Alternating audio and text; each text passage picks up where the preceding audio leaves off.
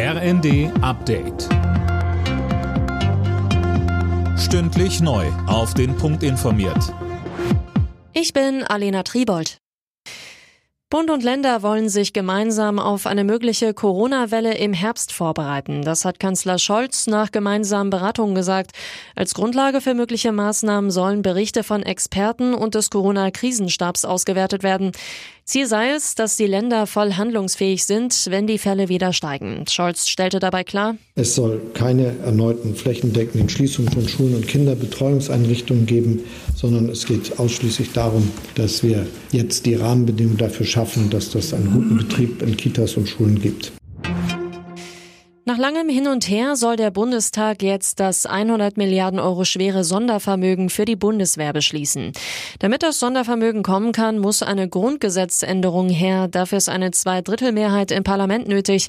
Heißt, die Ampelkoalition ist auf Stimmen der Union angewiesen. Kommt das Vorhaben durch, muss es dann noch durch den Bundesrat.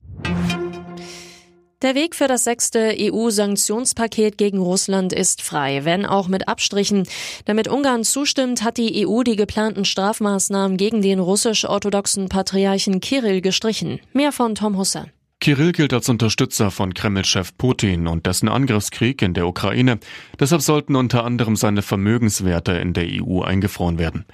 Ungarns Regierungschef Orban wollte das nicht mitmachen und hatte das EU-Sanktionspaket, das auch ein teilweises Ölembargo gegen Russland vorsieht, erneut blockiert.